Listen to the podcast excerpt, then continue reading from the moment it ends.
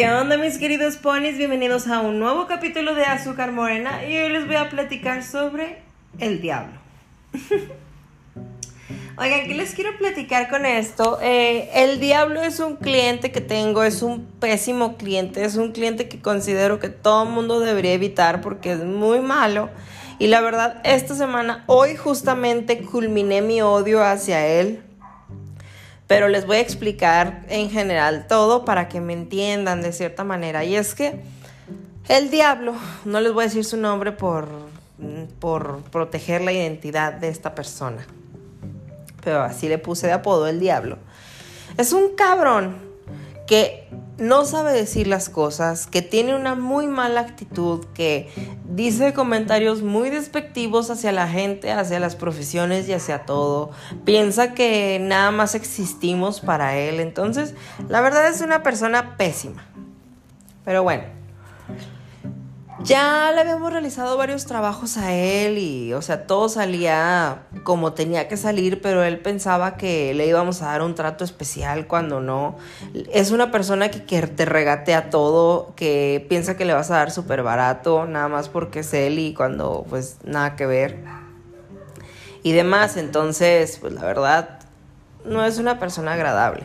Mm, ya la verdad no me había tocado convivir tanto con él. Eh, la verdad lo atendían este, otras personas. A mí, me a mí me había tocado muy poco, pero este, ya últimamente me he hecho más cargo de él.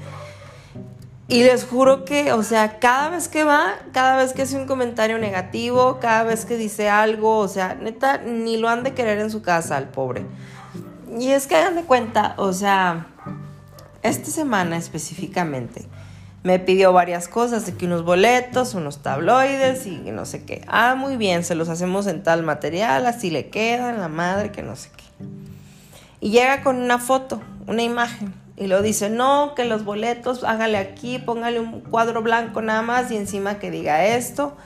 Y luego pues le digo así que sabe qué, pues es tardado, o sea, porque es una imagen, o sea, yo no la tengo, este, y pues tengo que ponerle, se, se, va, se le va a poner encima y pues no se va a ver bien, bla, bla, bla, y luego ay no, esos de cinco cambios de cinco minutos, o sea, ustedes no quieren trabajar, que no tienes un buen diseñador que te haga las cosas y yo de, sí, sí tengo un muy buen diseñador, pero yo no tengo el editable de su trabajo, o sea, neta es esa gente que, de, hecho, mi diseñadora lo odia porque, o sea, desprestigia mucho su profesión y la verdad, o sea, qué hueva, les digo, siempre hace comentarios negativos, o sea, ay no, hasta acordarme de él Ay, no, me da coraje. Es que de verdad es una mierda de persona. Y luego hagan de cuenta que nos pidió 100 tabloides, entonces yo me quedé sin toner y tuve que ir a maquilarlos a otro lado. Y hagan de cuenta que el güey súper exigente de que los quería ya y que le urgían y la madre y demás. O sea, cuando fue por ellos, emperrado se los llevó, no me ha pagado, o sea, aparte de que me estaba dando carrilla, de que andaba en chinga haciendo todo, no me ha pagado. Y o sea, neta, ay no, no, no, no, de verdad, qué asco de gente. Pero hace rato yo estaba caminando en el centro rumbo a tomar el camión. Entonces, hagan de cuenta que este, ya en un, me paré en un semáforo porque, o sea, yo iba caminando y se cambió. Entonces, ya lo que estaba ahí, que nada más escucho de, hey, ¿a dónde va? Y que volteo y era este güey. Estaba en una de las camionetas que llevan como que una pantalla atrás donde van pasando comerciales. Y luego me dice, vea, eh, bien barato que me dejaron este, esta, esta camioneta, o sea, la instalación y el anuncio y todo. Bien barata que me la dejaron, que la conseguí en otro lado. Y vea, yo aquí chambeando, el patrón aquí trabajando y usted veinteando. Y, o sea, neta, yo así como de, jajaja, ja, ja, qué padre, jaja, adiós, a la chingada, pinche viejo asqueroso. O sea, neta, güey, es como de, a ver, en primer lugar, si él dice que es patrón, pues se supone que tiene un equipo muy chingón al que le dijo, oye, de tal hora a tal hora vamos a perifonear. Bueno, vamos entre comillas y pues mandaría a los empleados a hacer el trabajo. Él no andaría, no andaría en la camioneta haciendo las cosas, porque según él es patrón. Y yo, que soy según esto el empleado, pues yo andaba venteando bien a gusto, como si nada, y yo, pues se me hace que su concepto de patrón, pues está medio, medio erróneo, ¿sabe?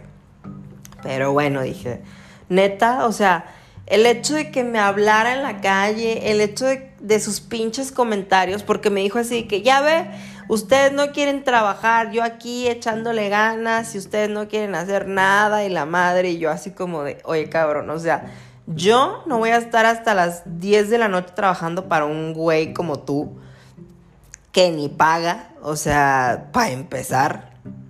Y aparte con esa actitud menos, o sea, tú dijeras, es un buen cliente, es bien buena onda, es comprensivo, me da, me, da los sus diseños en editable para hacer los cambios bien, como se tiene que hacer para que esté un trabajo bien, o sea, todo dices, bueno, pero ese pinche güey, hijo de la verga, o sea, no, no, no, no, no, neta, que pésimo cliente es, de verdad, no quiero que vuelva a ir, no, no, no quiero que, no, o sea, neta que se vaya a otro lado. Y pobre de la gente que lo atienda, porque de verdad es, hoy no, es una pésima persona y de verdad les quería compartir eso porque me frustra mucho el hecho de que haya gente así, neta, nunca sean esa persona nefasta que odia, que lo odian en algún negocio porque no, o sea, neta, qué feo. O sea, y les juro que me da tristeza porque digo, ¿y si lo querrán en su casa así como es? Ay, no. Pero bueno, les quería platicar mi historia, no sé ustedes, no sé si ustedes tengan a alguien así, pero en verdad espero que no tengan a nadie así en su vida. Los amo y nos seguimos escuchando aquí en Azúcar Morena.